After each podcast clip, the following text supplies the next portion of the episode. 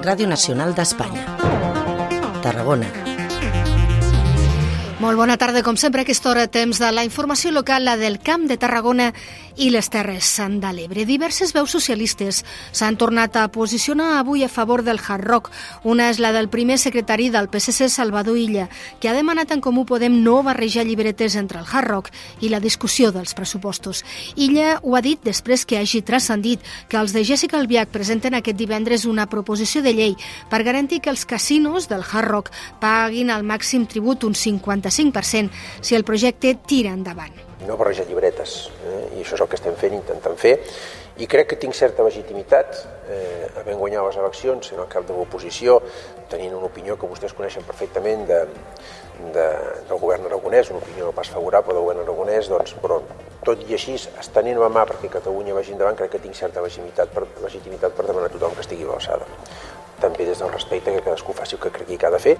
L'altra veu socialista és la del ministre d'Indústria i Turisme, Jordi Hereu, avui de visita a Tarragona ciutat i a la petroquímica Repsol. Jo crec molt en la diversificació de productes, de trajectes, de destinacions i, per tant, en aquest sentit, és evident que jo recolzo el que el Hard Rock com a projecte, formant part d'una proposta més completa, jo crec que és una cosa que ve a sumar aquesta diversificació de la proposta turística de Tarragona Ereu ha defensat el projecte com una manera de desestacionalitzar la temporada turística, però tot i la defensa del binomi entre turisme i química.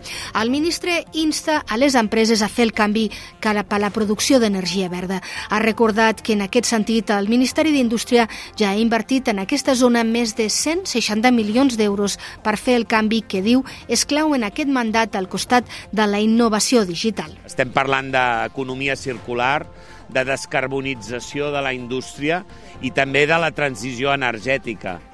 En el que no s'ha volgut posicionar Hereu és en l'impost de les energies al govern espanyol aplicat a l'inici de la guerra d'Ucraïna. Repsol ha dit que podria condicionar les seves inversions a Espanya si no es retira aquest impost.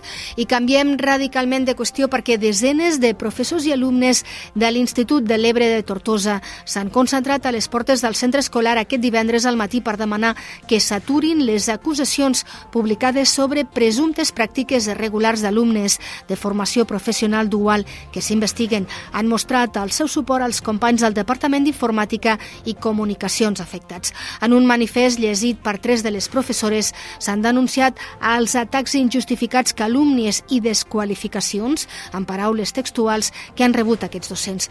També lamenten que l'Institut pateixi una campanya de desprestigi per les informacions aparegudes. Reivindiquen també textualment la qualitat docent del centre i que la ciutadania mantingui la confiança confiança en l'institut.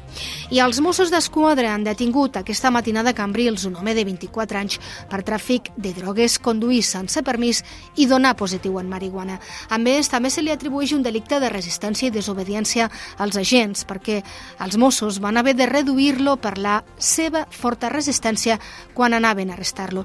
Cap a dos quarts de dues de la matinada, la forta olor de marihuana procedent del vehicle va cridar l'atenció dels agents a l'exterior d'una àrea de servei de la SET. Van procedir a identificar a els tres ocupants i el conductor. Visiblement nerviós va explicar que no duia cap tipus de substància, però se li van trobar diversos grams d'èxtasi, cannabis premsat, hixís, un embolcall amb un gram de cocaïna i 620 euros en bitllets fraccionats i AENA construirà dues plantes fotovoltaiques als aeroports Josep Tarradellas de Barcelona, el Prat i Reus, amb una inversió de gairebé 33 milions d'euros. El termini d'execució és d'uns 36 mesos.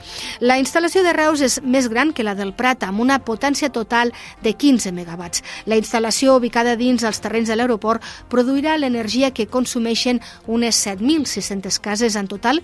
Les dues plantes fotovoltaiques generaran energia per a més de 14.000 llargs.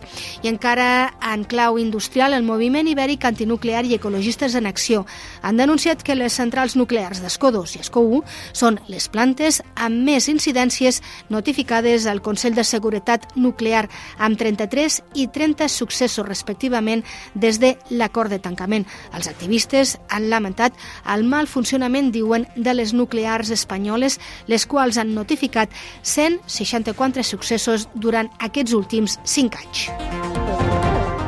I amb aquesta notícia nosaltres marxem, ja ho saben, la informació general continua en aquesta casa. Nosaltres els desitgem bon cap de setmana. Gràcies per ser-hi, adeu-siau.